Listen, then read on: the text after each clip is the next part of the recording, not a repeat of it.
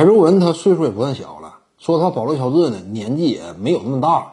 保罗乔治九零年的，欧文呢他是九二年的，所以说俩人真说就差两岁。你用欧文换保罗乔治图啥呢？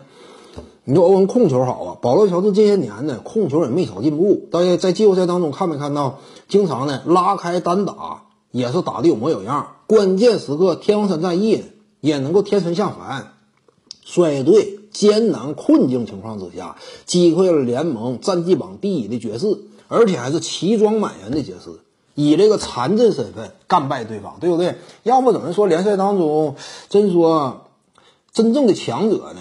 不找借口。说什么这个阵容当中，啊，我这块有一定的伤病，导致呢阵容出现了残缺呀。强者呢往往不畏惧这些东西，对不对？扛着重压依旧能够前行，向前冲呢，整体势头仍然可以做到势不可挡。这就是保罗乔治，挺强势。季后赛期间呢，莱昂纳德作为大哥倒了，而且还是双星球队倒了一个，战斗力损失一半。这种情况之下，居然能够击败爵士队，连胜两场，最后一场打的是完整阵容爵士，还是赢了。所以保罗乔治相当硬。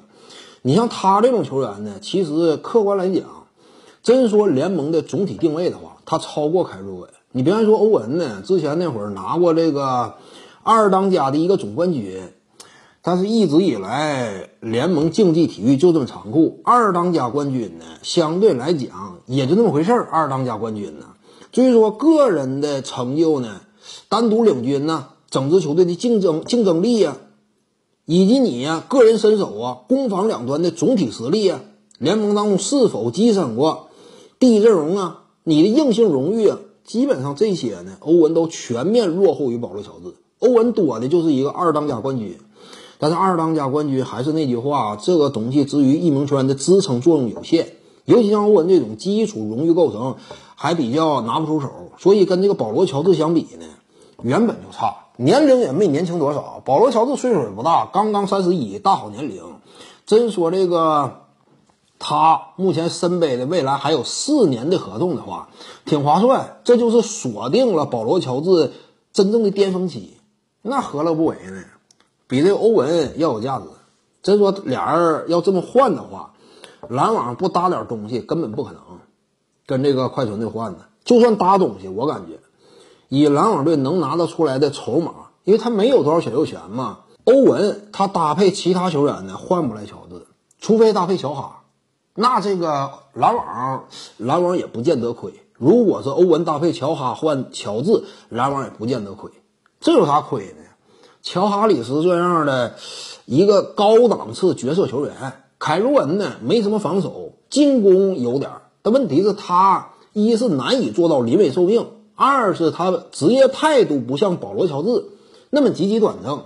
保罗乔治上赛季季后赛期间，那也是冲到体力接近虚脱，最后一场啊打太阳啊，实在是拼不动了。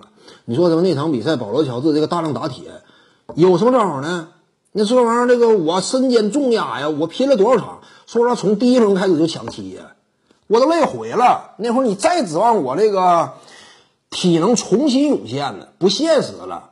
向天再借一把力呢，那老天爷都得讲，你都借了多少次了？这一个赛季不能光借给你呀，其他人也得雨露均沾呢，你都借不来了。这就是保罗乔治，那会儿是不能怪他的，但是他如果跟篮网队交易的话，换欧文，篮网队必须得搭点其他的。考虑到目前篮网队现有的球员，搭其他的。只要说你不动另外那两大巨头，也就乔哈配上欧文，可以跟保罗乔治实现一定的探讨可能。快船不见得绝对愿意换，因为一将难求嘛。这么换肯定不合适，因为下赛季常规赛期间快船队是有战绩任务的。